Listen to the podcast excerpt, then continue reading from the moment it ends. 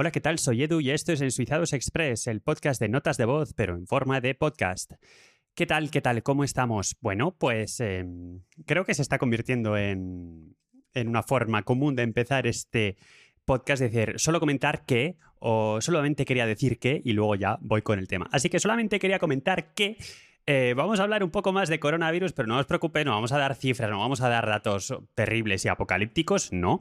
Simplemente comentar algunos chascarrillos y alguna información también quizá de utilidad pública. En cuanto a los chascarrillos, pues sabéis que el, servicio militar es obligatorio en Suiza.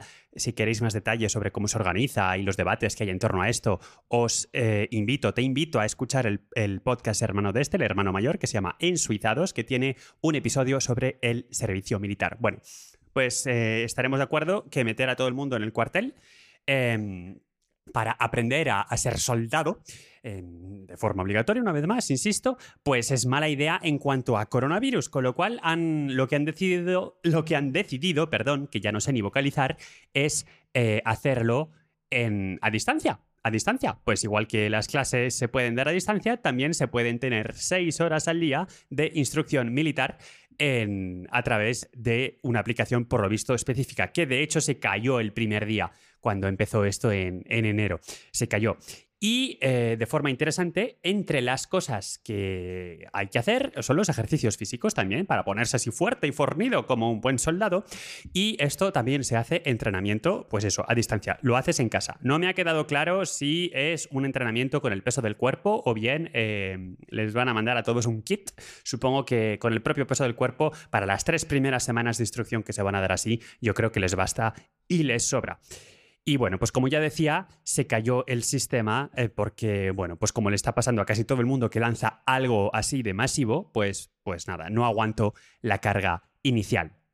Así que nada, espero que les vaya muy bien. Cuando ya hayan terminado estas tres semanas, ya digo, de 8, 6 eh, horas al día, perdona, y eh, de las cuales cuatro, ¿eh? Cuatro son de entrenamiento físico, pues ya a partir del 8 de febrero sí que van a ir ya a los, a los cuarteles a, unirse a sus compañeros. Eso sí, con test de COVID negativos, para que quede bien claro que eh, no, no hay ningún problema. Y mm, en general, pues nada más, eh, nada más lejos del resto de medidas, ¿no? la mascarilla todo el, todo el rato, etcétera, etcétera. Pero, por ejemplo, la mascarilla todo el rato también es algo que desde hace unas semanas es obligatorio aquí para, por ejemplo, si estás en la oficina. Em, antes era solamente los desplazamientos, ahora es, mira, estés donde estés, lleva la mascarilla todo el rato. Y por supuesto lo que han hecho ha sido decir que el teletrabajo es obligatorio. Pero claro, teletrabajo obligatorio es una noción bastante, bastante confusa. Por ejemplo, yo tengo, mm, bueno, pues soy un, me emplea una empresa y yo tengo que ir a la oficina todos los días. Sin embargo, según el Consejo Federal, el teletrabajo es obligatorio. Así que ya digo que no queda muy claro. Eh, lo que sí que parece que están intentando reforzar un poquito más es que, por ejemplo, os conté ya en alguna ocasión, hace algunos episodios, que la mascarilla era obligatoria en el transporte público. Y bueno, aparte de la gente que la lleva por debajo de la nariz, que se la pone solo cuando pasa el revisor, o que directamente no se la pone y te mira así con, con una mirada así defiante, ¿no? Pues eh, bueno, ahora eh, por lo menos hay una multa que les pueden poner a la gente que no lleve la mascarilla, que ya digo que se la van a subir cuando pasa el revisor, ¿no? Pero hay una multa de 100 francos que les van a poner. Cuanto antes no había multa. Lo único es que te podían echar del tren, pero al no haber multa, pues siempre era una cosa un poquito más difícil de, de hacer cumplir. Eh, es cierto que por aquí, por Lausana, han, han puesto algunas zonas que llaman de afluencia, entre en las cuales de lunes a, sábado, entre las 7 de la mañana y las 8 de la tarde, hay que llevar la mascarilla obligatoria, em, porque el virus ya se sabe que no se contagia el domingo, ni a partir de las 8 de la tarde. Em, y sí que he visto eh, bastante a menudo, de hecho, policía Em, diciéndole a la gente mascarilla, mascarilla, mascarilla. Incluso una vez he visto un coche de policía pararse, bajarse uno de los, de los policías y decirle a un señor que llevaba la mascarilla puesta por debajo de la nariz, oiga señor, entre eso y nada, Em, nada, así que póngase la mascarilla, por favor. Bien, pues esto por el tema de las eh, multas que ahora ya por fin se van a poder poner en el, en el transporte público. Ya digo que en la calle solamente he visto a los policías decirle a la gente, oye, por favor, ponte la mascarilla, pero no he visto ninguna multa. Y ya lo último que quería comentar es que ha habido algunas novedades en cuanto a las reglas de la cuarentena. Lo primero es, eh, sin hablar de viajes, sino en la vida cotidiana en Suiza, antes lo que estaba sucediendo es que cualquier persona que hubiera estado en contacto con alguien que hubiera sido eh, testado positivo tenía que ponerse en cuarentena durante 10 días. Ahora lo que han hecho ha sido que, bueno, después de 7 días, con un test negativo, test rápido o PCR, eh, se podría ya dejar de aislarse uno, ya digo, después de siete días. Y también la gente que eh, se va a aplicar lo mismo a la gente que venga de viaje. Este test, por supuesto, si lo quieres hacer tú para poder dejar de estar en cuarentena, te lo tienes que financiar tú, no te lo van a pagar. Eh, te lo van a pagar si tienes síntomas, vas al médico, dices tengo síntomas, ah, pues lo mismo es coronavirus, ahí sí, pero si tú eres el que quieres acortar tu cuarentena, en ese caso te lo tienes que pagar tú. También sucede eh, la lista de países rojo, ahora, ahora vamos a los detalles una vez más porque también ha cambiado, pero la lista roja de países, bueno, pues pasan dos cosas. Eh, lo primero, eh, ahora hay que venir con un test negativo de PCR de 72 horas, como ha hecho España hace ya bastante tiempo y como ha hecho eh, Francia hace poco y, bueno, pues en Suiza también. Y además, además, te tienes que poner en cuarentena durante 10 eh, días.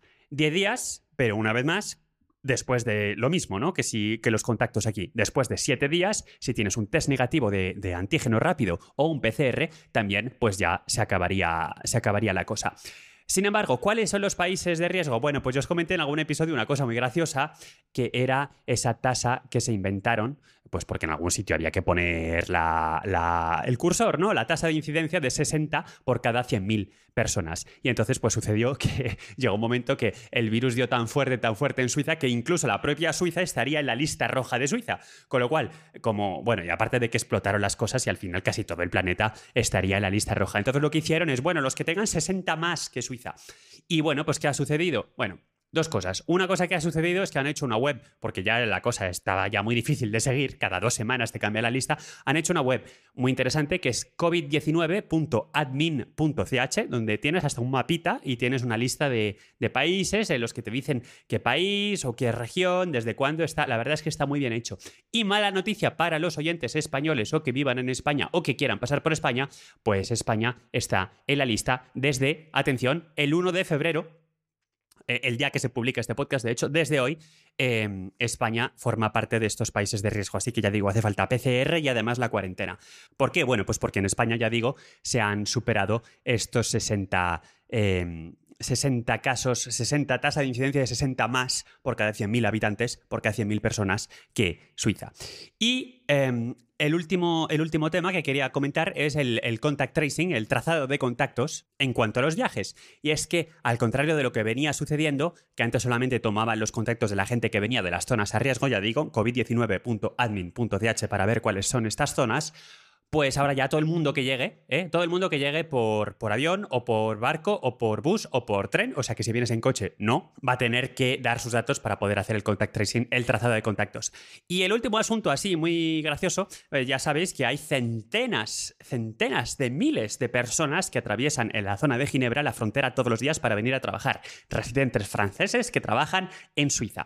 Bueno, pues como Francia ha impuesto esta regla de que, primero, no se puede ir a Francia, eh, bueno, desde cualquier país que no sea de la Unión Europea, ya para empezar, aunque Suiza cuenta como de la Unión Europea, aunque no el Reino Unido, pero cualquier país de fuera de la Unión Europea, de hecho, no puede entrar en Francia. Y de los de la Unión Europea, primero, no vayas si no es absolutamente necesario, y si vas, tienes que venir con un test PCR negativo. Y además, a diferencia de lo que ha hecho España, en España solamente si vienes en barco o en avión, también es si vienes en tren, si vienes en coche, cualquier cosa. Lo cual, bueno, lo primero, las fronteras se van a, se van a atascar un montón, pero luego, por otro lado, cómo controlar a, los trabajadores transfronterizos, ¿no? que son los que llevan, en, el caso de los que trabajan en Suiza, llevan lo que se llama el permiso G, que supongo que es G de Grenzgänger, que es eh, em, frontalier en francés, es fronterizo, trabajador, trabajador fronterizo en, en, castellano.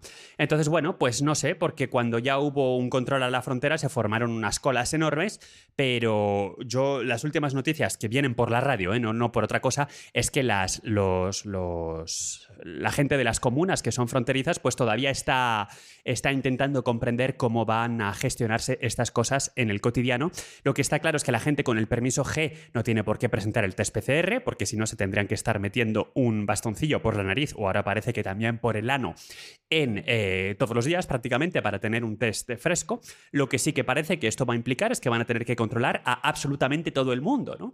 Y esto pues ya veremos si, si genera caos o no. Bueno, pues para decir que solamente quería comentar una cosa rápida, al final he hablado mucho, así que te agradezco la escucha, métodos de contacto si quieres comentar cualquier cosa en ensuizados.es barra contacto, recuerda que tengo un podcast también que se llama Ensuizados que publica mucho menos a menudo, pero con más profundidad y un poquito más de edición. Y nada, que pases un excelente día, una excelente semana y hasta el próximo episodio. Gracias.